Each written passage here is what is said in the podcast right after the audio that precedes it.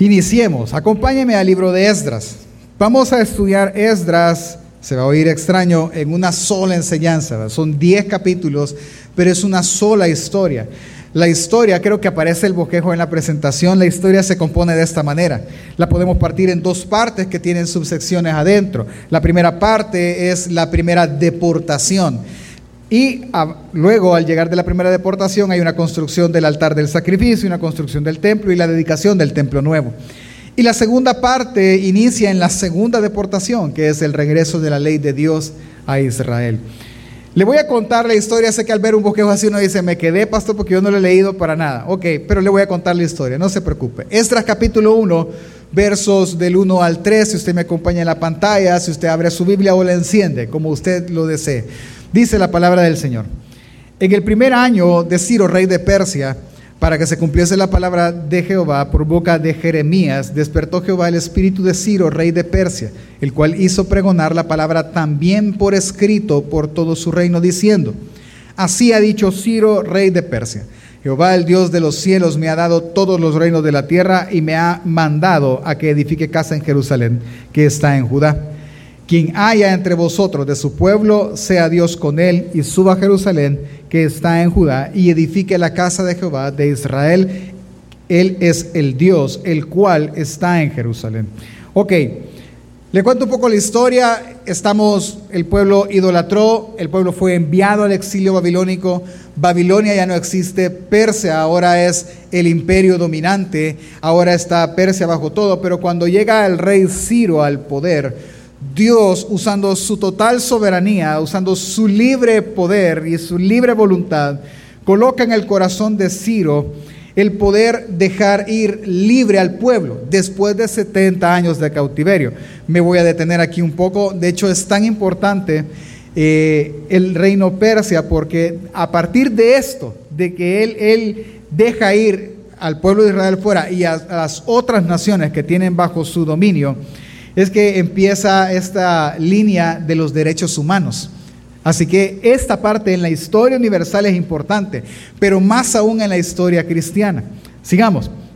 Ahora, a ese justo momento, Dios inclina el corazón de Ciro para que el pueblo salga. Y el pueblo sale de Babilonia, rumbo a Jerusalén, específicamente a Judá.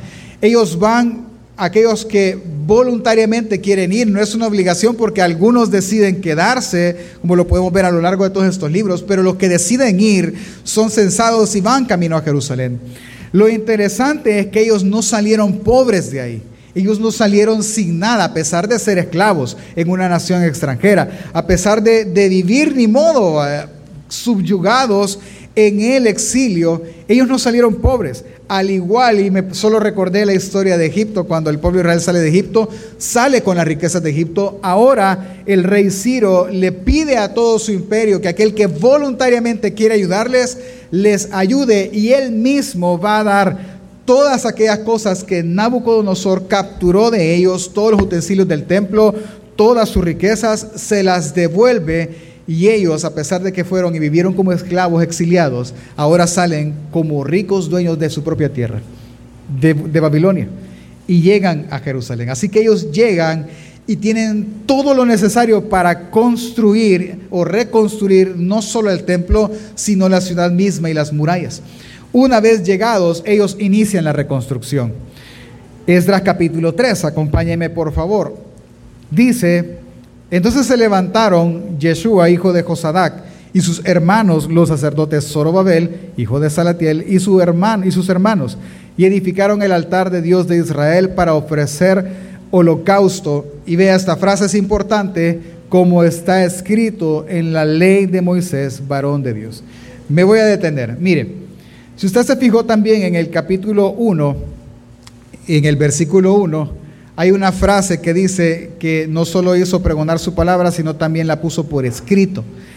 Y es que uno de los énfasis de Esdras es lo escrito. El reino persia se caracteriza por eso, por tener todo escrito en aquella ley que usted le debe haber oído alguna vez, la ley de los medos y los persas. Y una vez escrito y sellado, nadie puede mover ni nadie puede retractarse de esa ley.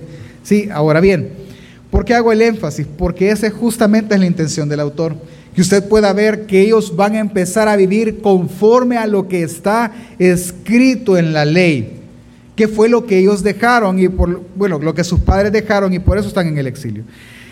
Por eso podemos ver que la intención de él es que ellos ahora regresan y llegan temerosos, porque llegan después de estar castigados, por así decirlo, y van, vamos a construir el altar. Ok, pero no podemos construir cualquier altar. Debemos de construir el altar de acuerdo a lo que la ley de Moisés dice. Y lo hacen. Una vez hacen el altar, ellos vienen, sacrifican y de esa manera restauran la adoración del pueblo para con Dios y empieza la construcción del templo. Ellos empiezan a poner el templo y hay un, hay un, un pasaje icónico que entre lo que muchos de los que van ahí nacen en Babilonia el mayor va a tener 70 años y hacia abajo todos los demás. Pero hay personas que salieron de Judá, llegaron a Babilonia en el exilio y ahora tienen la oportunidad de volver a llegar. Ellos sí vieron el templo de Salomón, un templo espectacular. Ah, pues la, la fracción que es un icono en este libro es que mientras ellos colocaban los cimientos del nuevo templo, las columnas, las bases, muchos se alegraron porque el templo representaba la presencia de Dios pero otros lloraron porque no era igual de esplendoroso que el, templo construido por Salomón. A ese punto, de nuevo, vemos que ellos lo hacen y hacen la dedicación del templo como está escrito. De, de hecho, ellos para dedicar el templo lo que celebran es la Pascua. Sí, porque están en un mismo escenario. Ahora vienen de una nación extranjera y van a su propia tierra, la tierra que Dios les prometió, a dedicar el templo, es decir, a dedicar que tienen la presencia de Dios en medio de ellos. Y celebran la Pascua como está escrito en la ley de Moisés. Y van al pie de la letra. El Dios de los profetas y de sus padres, durante el exilio, Él no estaba con ellos. Pero ahora después representado en el templo, ahora Él vuelve y está con ellos y eso es la alegría más grande que ellos tienen. Así se compone la primera parte del libro. A esa altura, entonces inicia la segunda deportación. En la historia es conocido así. En esta segunda deportación aparece el nombre del que lleva el libro, que es el sacerdote Esdras. ¿Quién era este sacerdote Esdras? Acompáñeme a Esdras capítulo 7.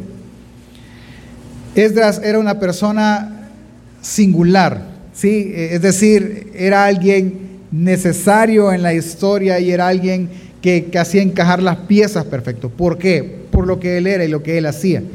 Versículo 1 del capítulo 7 dice, pasadas estas cosas, el reinado, en el reinado de Artajerjes, rey de Persia, Esdras, hijo de Serai, hijo de Azarías, hijo de Hilcías, hijo de Salum, hijo de, de Sadoc, hijo de Aitod, hijo de Amarías, hijo de Azarías, hijo de, Merairot, hijo de Seraías, hijo de Uzi, hijo de Buki, hijo de Abisúa, hijo de Findes, hijo de Eleazar, hijo de Aarón, el primer sacerdote. Es interesante esta línea porque lo que eh, el autor, y me voy a tener, se cree que es el mismo Esdras, en lo personal creo que no, otros autores dicen que no, que es alguien que está escribiendo sus memorias. ¿Sí? Las cosas están pasando y alguien está escribiendo lo que está pasando en memoria, como en los libros de, de las crónicas de los reyes, similar a eso. En este caso, el autor del libro desea que usted y yo podamos ver una cosa, que Esdras es descendiente del primer sumo sacerdote ordenado por Moisés y que él sigue la línea, por lo cual tenemos un sumo sacerdote real, verídico, de la línea original. No era cualquier persona. Además, él era preparado. Versículo 10 del capítulo 7 dice, porque Esdras había preparado su corazón para inquirir la ley de Jehová, para cumplirla y para enseñar en Israel sus estatutos y decretos. Él era un escriba, él podía escribir, podía leer, podía entender, porque su vida la había dedicado a inquirir en la ley de Dios, la había dedicado para cumplirla y había dedicado su vida para enseñarla. Eso solo me acuerda del apóstol Pablo, cuando Pablo escribe a los colosenses y él dice que su labor y por lo que él trabaja y lucha todos los días es proclamar, aconsejar y enseñar la ley de Dios también. Y estamos viendo lo mismo, estamos viendo casi que la misma historia, las mismas intenciones. Lo que nos debe quedar claro es que este Señor ahora que aparece a escena y que va a viajar hasta Israel, enviado por el rey Artajerjes, lleva un propósito. ¿Cuál es? Cumplir la ley de Dios, hacerla cumplir y enseñarla. ¿Sí? Esdras hace el viaje y al llegar a Jerusalén pasa algo. Y aquí es donde empieza lo más detallado de lo que vamos a estudiar. Cuando él llega a Jerusalén encuentra una situación que no es grata a él. Y ahora debe de hacerse algo conforme a la ley de Dios. Acompáñeme a Esdras capítulo 9. Antes de leerlo, yo quiero que tengan en su mente la idea que lleva el libro. La primera, el primer grupo de deportados tiene como fin ahora, después obviamente de estar en el exilio siendo castigados, tiene por intención vivir conforme a la ley de Dios. Eso es lo que ellos quieren. Ya no lo quieren hacer mal, ya no quieren fallarle a Dios. Dios ya está en medio de ellos de nuevo, así que no, hay que hacer las cosas bien. Y ahora Dios mueve a Esdras del imperio asirio, del imperio, perdón, medo persa, lo trae a Jerusalén y a Judá para que él coloque jueces, coloque gobernantes y enseñe la ley de Dios. Versículo 9, perdón, capítulo 9, verso del 1 al 3, dice, acabadas estas cosas, ¿cuáles cosas? Ah, la deportación primera, la construcción del altar, la construcción del templo, la, edificación y la llegada del, último grupo de deportados. Acabadas todas estas cosas, los principales vinieron a mí diciendo, el pueblo de Israel y los sacerdotes y levitas no se han separado de los pueblos de, las, tierras de los cananeos, eteos, fereceos, jebuseos, amonitas, moabitas, egipcios y amorreos, y hacen conforme a sus abominaciones, porque han tomado de las hijas de ellos para sí y para sus hijos, y el linaje santo ha sido mezclado con los pueblos de la tierra. Y las manos de los príncipes y los gobernadores ha sido la primera en cometer este pecado cuando oí esto, dice Esdras, rasgué mis vestidos y mi manto y arranqué, de, arranqué pelo de mi cabeza y de mi barba y me, y me senté angustiado en extremo. ¿Qué fue lo que pasó? Pecaron. El pueblo pecó. De nuevo. El problema en esta narrativa es que hay pecado y el pecado es el mismo de hace 70 años atrás. Es esto lo que lo hace difícil la historia y lo que lo hace interesante. Esdras en el versículo 2 dice que el pecado, el problema era, le dicen a él, porque han tomado las hijas de ellos para sí y para sus hijos, y el linaje santo ha sido mezclado con los pueblos de las tierras, y la mano de los príncipes y los gobernadores ha sido la primera en cometer este pecado. ¿Cuál es el pecado? La contaminación, es decir, se mezclaron en matrimonio con otras naciones. Pastor, pero que Dios no avale el matrimonio. Sí, pero el problema no era solo el matrimonio. En este caso, de hecho, el problema no es el matrimonio. El problema es lo que los matrimonios de ellos les hacen hacer. La pregunta es, ¿y ellos cómo llegaron a esta conclusión? ¿Cómo llegaron a la conclusión, después de 70 años en el exilio, que casarse con moabitas, con egipcios, con cananeas, con otras mujeres o tomar de ellos hijos para sus hijas o hijas eh, o mujeres para sus hijos, ¿cómo llegaron a esa conclusión de que eso era pecado? ¿Cómo entendieron eso? Por la ley de Moisés. Recuerde algo, ellos tenían el deseo genuino de querer hacer las cosas de acuerdo a Dios, de acuerdo a su voluntad. Así que fueron a la ley del Señor otra vez, fueron a la palabra escrita y encontraron el mandamiento. ¿Cuál mandamiento? No recuerdo si está ahí, déjeme leérselo. Éxodo 34, 15 dice, por tanto no harás alianza con los moradores de, de aquellas tierras, porque fornicarán en pos de sus dioses y ofrecerán sacrificios a sus dioses y te invitarán y comerás sus sacrificios. 16. O tomando de sus hijas para tus hijos y fornicando sus hijas en pos de sus dioses, harán fornicar también a tus hijos en pos de los dioses de ellas. Y en Deuteronomio repite la misma ley. ¿Cuál es el punto en esto? Es muy simple. Ellos llegaron y el deseo de ellos era hacer las cosas conforme a Dios, conforme a su voluntad. Como es el deseo de todos nosotros acá. Señor, queremos hacer tu voluntad, queremos agradar a Dios. ¿O no es así, hermano? ¿Acaso usted no está aquí por el deseo de agradar a Dios? ¿No está aquí por el deseo de serle grato a Él? Claro que sí. Cuando ellos ven en la palabra escrita, en la ley de Dios, que lo que hacían era pecado, se dan cuenta que no están viviendo vidas agradables a Dios y se dan cuenta que ahora tienen un problema. ¿Sabe cómo hicieron eso? Ellos se han acercado con sus vidas a Dios por medio del templo, por medio de la palabra escrita dicha por los sacerdotes. Y esta ahora se está volviendo su estándar de vida. Los llamó, les dio vocación y ahora sienten una obligación de hacer las cosas bien. Porque eso es el llamado de Dios.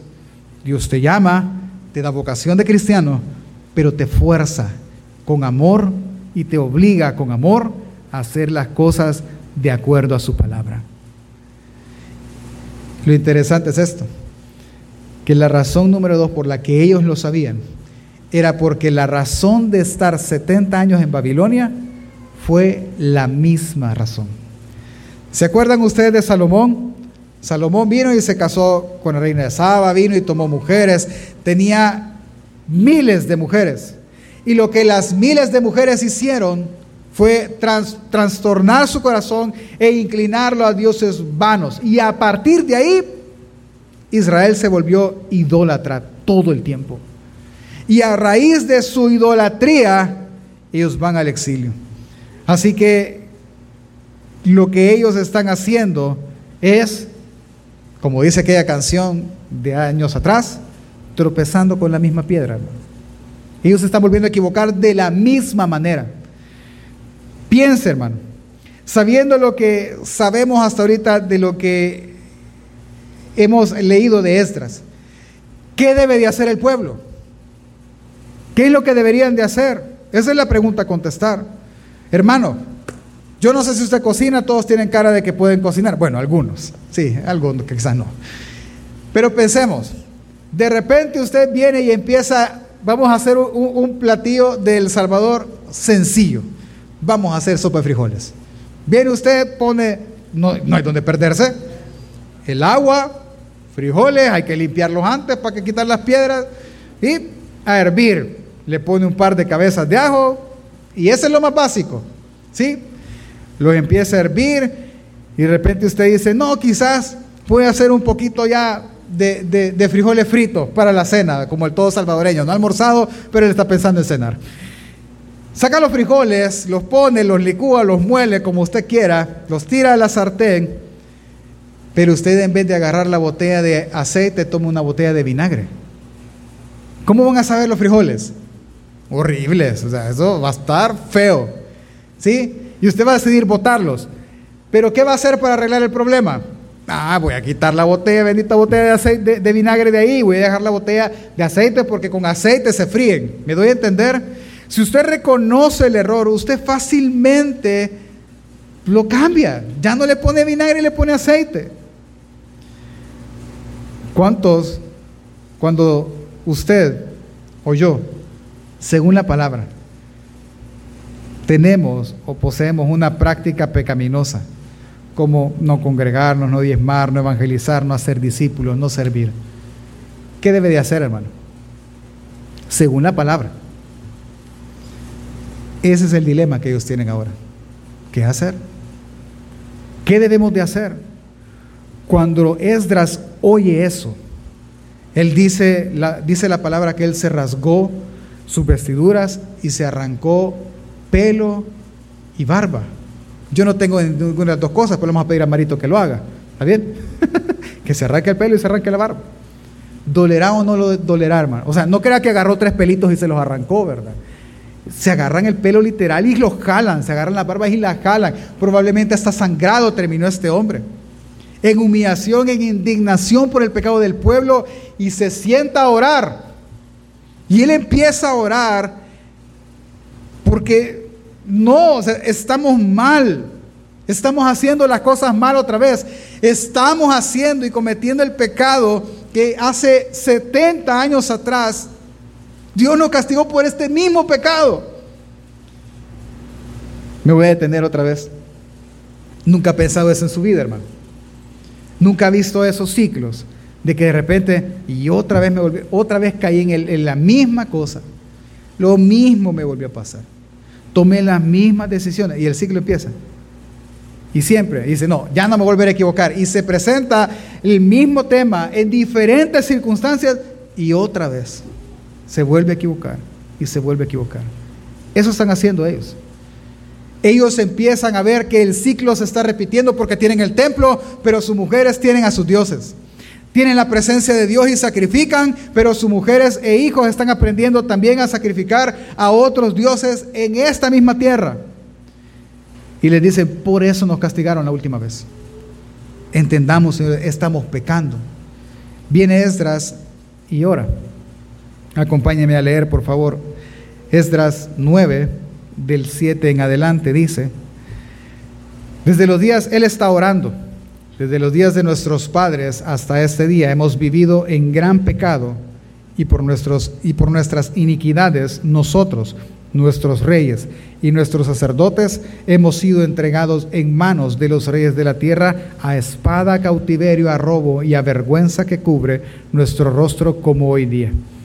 Y ahora por un breve momento ha sido la misericordia de parte de Jehová nuestro Dios para hacer que nos quedase un remanente libre y para darnos un lugar seguro en su santuario a fin de alumbrar nuestro, a nuestro Dios nuestros ojos y darnos un poco de vida en nuestra servidumbre. Porque siervos somos mas en nuestra servidumbre no nos ha desamparado nuestro Dios, sino que inclinó sobre nosotros su misericordia delante de los reyes de Persia para que nos diese vida para levantar la casa de nuestro Dios y restaurar sus ruinas y darnos protección en Judá y en Jerusalén. Pero ahora, ¿qué diremos a Dios? ¿Qué diremos, oh Dios nuestro, después de esto?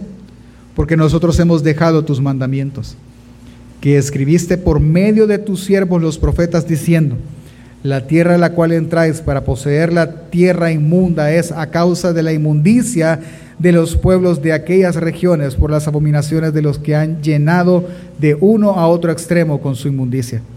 Ahora pues, no daréis vuestras hijas a los hijos de ellos, ni sus hijas tomaréis para vuestros hijos, ni procuraréis jamás su paz ni su prosperidad para que seáis fuertes y comáis el bien de la tierra y la deis por heredad a vuestros hijos para siempre versículo 15. Oh Señor Dios de Israel, tú eres justo, puesto que hemos quedado un remanente que ha escapado como en este día. Henos aquí, delante de ti en nuestros delitos, pero no es posible estar en tu presencia a causa de esto. Él viene y él ora, él está orando en voz alta y está llevando esa secuencia. Nos castigaste por esto, ahora nos has dado misericordia y ahora volvemos a equivocarnos de la misma manera. Por esta razón, dice él, estamos delante de ti, pero no frente a ti. Es, como que él, imagínense es como que él estuviera orando frente al templo, pero en la calle, afuera, ni siquiera en el atrio. Él está diciendo, he venido delante de ti, he venido a estar frente a ti, pero no puedo entrar en tu presencia. No puedo, porque hemos pecado. Me siento mal, me siento ignorante porque vine y cometí el mismo error por segunda vez. No puedo hacer eso. Perdónanos. En lo que Él está orando y en lo que, pues sí, todo el pueblo está pensando qué hacer, se levanta un grupo. Vamos a ir aterrizando. Capítulo 10, versículo 1 al 4 dice, mientras oraba Estras y haciendo confesión, llorando y postrándose delante de la casa de Dios, se juntó a él una muy grande multitud de Israel, de hombres, mujeres, niños, y lloraba el pueblo amargamente.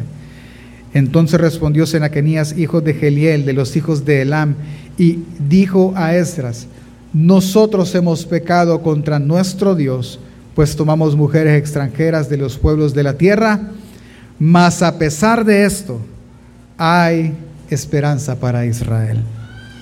Aún hay esperanza.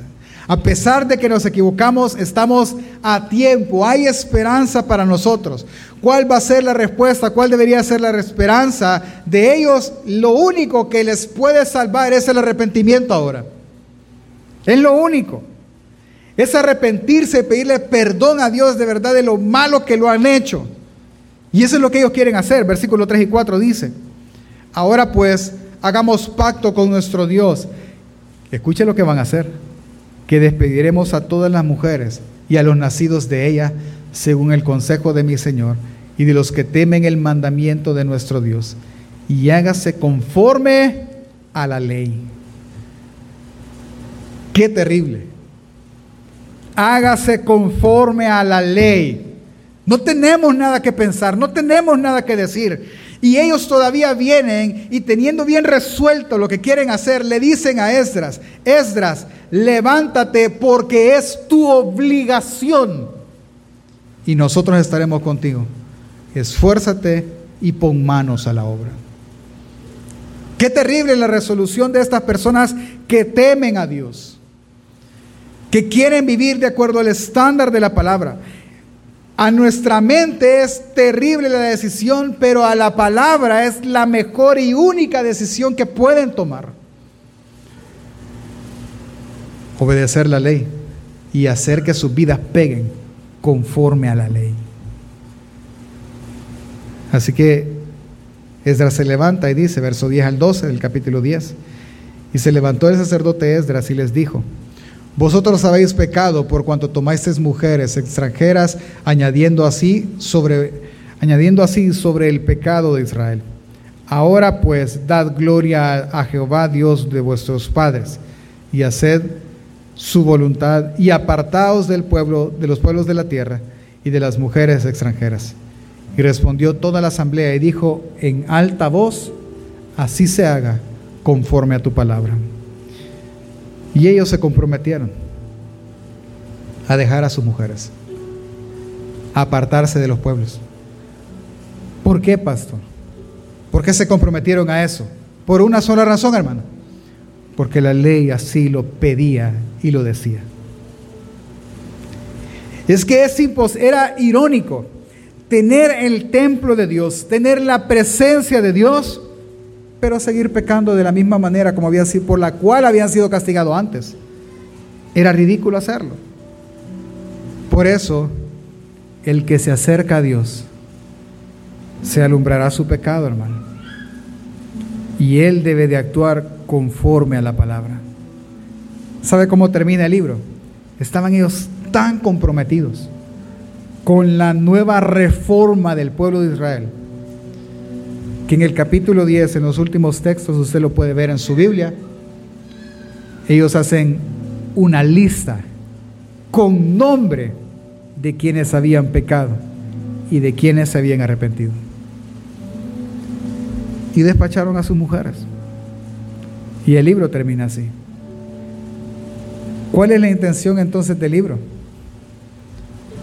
¿Qué es lo que su audiencia original está oyendo. No pensemos en la audiencia original como los que lo están viviendo, no. Esto es un libro de memorias. Tiempo después lo oirá mucho el pueblo, lo oirán los hijos de todos los que están reconstruyendo la ciudad. ¿Y qué deben de pensar? ¿Qué deben de, de meditar? Que cuando te acercas a Dios, la escritura, la ley escrita, se vuelve el estándar y ella dicta la forma en la que hay que vivir y hay que hacer las cosas. Eso enseña. Esdras enseña de que si tú te quieres acercar a Dios, tienes que poner la palabra como tu guía. Y debes de poner la palabra como tu forma de vivir y como tu forma de hacer las cosas. No hay otra forma. La palabra escrita. Esa es la forma. No podemos pretender, hermanos, volver a la adoración a Dios, llamarnos hijos de Dios, llamarnos parte de la iglesia sin volver a las escrituras. No podemos. Y ese fue el grito de los reformadores. Volvamos a la palabra. Ellos nunca quisieron dividir la iglesia como ahora está dividida. Simplemente el deseo de ellos era, volvamos a la adoración, volvamos y seamos la iglesia, volvamos y llamémonos pueblo de Dios, pero volvamos a las enseñanzas de los apóstoles, volvamos a las escrituras como la única forma de hacer las cosas y como la única forma de vivir. Hay que acercarse a Dios es pedir que su luz nos alumbre. Y el alumbrar su luz nuestro pecado será descubierto. Pero al ser nuestro pecado descubierto, la misma escritura nos dará la respuesta para saber qué hacer para limpiarnos. Es que esto es como lo dijo Pablo. La luz vino al mundo, pero los hombres amaron el que más, las tinieblas que la luz, porque sus obras eran malas y ellos no querían ser reprendidos. Pero el que estudia la palabra, el que le estudia conciencia, hermano, verá primero que su pecado abunda en medio de, de, él. En su vida el pecado es desastroso y grande y abominación a Dios. Pero también verá la palabra como el agua limpia que puede lavarle de sus pecados. Por tanto, hermano, yo no quiero que tú pretendas estar con Dios, que tú pretendas tener comunión con Dios o ser llamado parte del pueblo de Dios si no tienes como fuente de autoridad para tu vida a la sola escritura. No puedes. No, no te engañes. Si la sola escritura no guía tu forma de vivir, no guía tu forma de hacer, no pretendas acercarte a Dios entonces. Porque estarás amando a Dios por cinco minutos y postrándote ante el diablo por 23 horas. Si te acercas a Dios, te acercas a la Escritura como la única fuente de autoridad. Y haz entonces como Israel y da un giro y cambia todo. Pero es que es difícil, pero es la forma. Por eso es importante reformados, para que tú puedas aprender celo por la verdad y por la piedad. Si durante todos estos años de cristiano, entre comillas, usted no ha dedicado tiempo de calidad a estudiar la palabra y a profundizar en ella, usted no sabe si está viviendo en pecado o si su vida está agradando a Dios. No sabe, porque no hay luz, porque ella es luz a nuestro camino. No sabe si las relaciones que tienes o pendientes tener glorifican a Dios o no. No sabes si la vida que estamos llevando agrada a Dios o no la agrada. No sabes si Dios prueba aprueba, perdón, tu estilo de vida o si Dios no lo aprueba, tu forma de vivir. No sabes si Dios aprueba tu cristianismo o no. Y ten cuidado, porque puedes pensar, no, pastor, yo he tomado la sola escritura al pie de la letra. Déjame decirte que si has tomado al pie de la letra, sin el poder del Espíritu y sin la guía del Espíritu Santo en tu vida, has tomado la sola escritura como al pie de la letra, tú terminarás como un fariseo. Que irónicamente empezaron ahí. Es que no puedes dejar a Dios de lado ni su espíritu mientras tienes a la palabra como fuente de autoridad. Solo la escritura podrá, responder a estas preguntas. Yo no la entiendo, pastor. Es que para usted es fácil decir porque usted la entiende, usted la estudia. Hermano, la escritura es clara. Usted lo aprenderá en uno de los talleres, la claridad de la escritura. La escritura es clara. No hay donde perderse. Después estamos pensando hacer grupos para que usted pueda aprender a estudiar la escritura.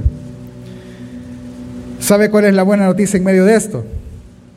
Que aún hay esperanza.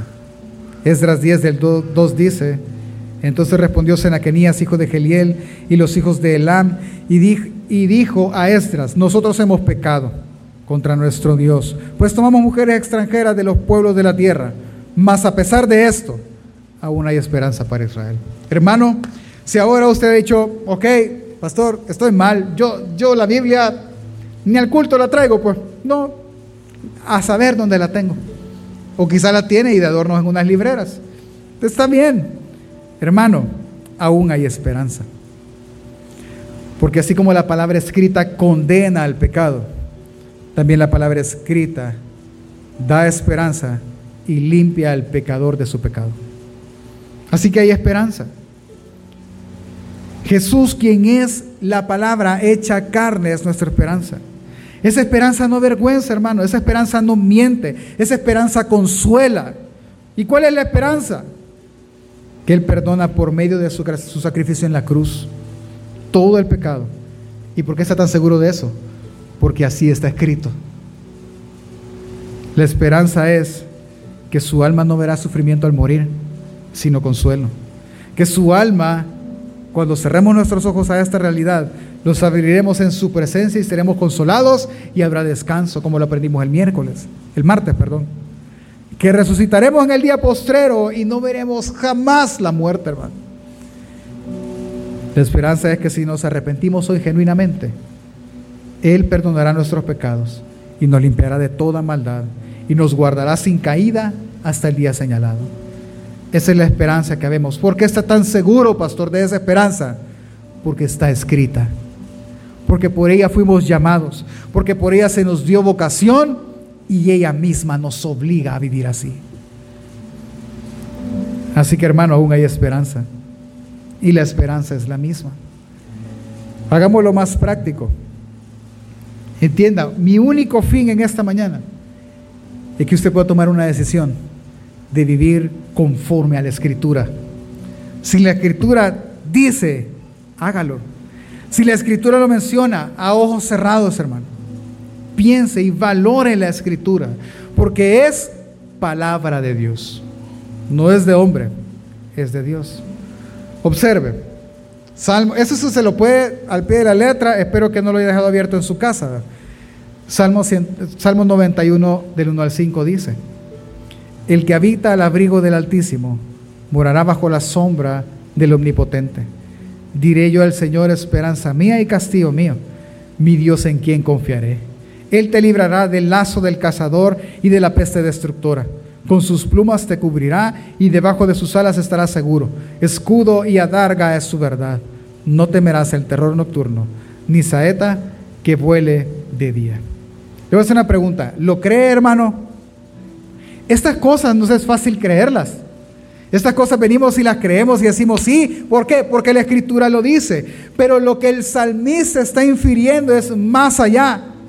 Lo que él está diciéndole a Israel es, entiendan, el que quiere vivir en días seguros, el que quiere ser rescatado de la saeta del cazador, el que quiere evitar peligro, debe de hacer una cosa. ¿Cuál? Habitar bajo la sombra del omnipotente Dios. Simple. Quiere evitar todo eso. Créala la palabra.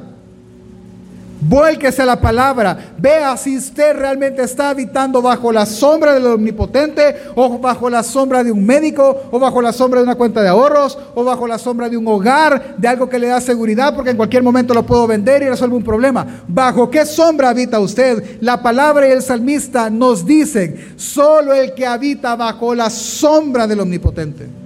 Solo Él. Nadie más. Así que la aplicación del Salmo que tiene que ver con creer a la, verdad bíblica es que usted debe de confiar la crianza de sus hijos a la palabra. Debe de confiar la edificación de su matrimonio a la palabra escrita. La edificación de sus relaciones a la palabra escrita. La edificación de sus amistades a la palabra escrita. La resolución de sus problemas a la palabra escrita. Toda su vida usted debe de confiarla a la palabra escrita. Eso es lo que Él está pidiendo. Porque el que confía en la palabra escrita es como el que habita el abrigo del Altísimo y morará seguro bajo la protección del Omnipotente. Por, él, por eso Él dice, diré yo al Señor esperanza mía y castillo mío, mi Dios en quien confiaré. Así que hermano, sus problemas no son dinero, sus problemas no son salud, no es trabajo. Ese no es su problema. Su problema es la conmovisión con la que usted ve al mundo, que no es una conmovisión basada en las escrituras. No lo es. No lo es. Le voy a contar algo, me da un poco de pena, pero la pena es orgullo y el orgullo es pecado. Así que hay que rectificar eso. Creo que ya se los he contado algunos. Hoy que estamos en este proceso del tercer bebé, hace meses atrás, que estábamos en pláticas de esto con mi esposa, un día me levanté en la mañana y le digo, quizás no deberíamos de tener un bebé. Le digo, ¿por qué? Me dice. No quieres tener, mira qué bonito se mirarían los tres niños ahí jugando con la perra en el gran relajo que tienen ahorita. No, es que no es eso, no, es, no, es las desveladas, Leo, no es, el, no, no es eso, es el dinero, Leo.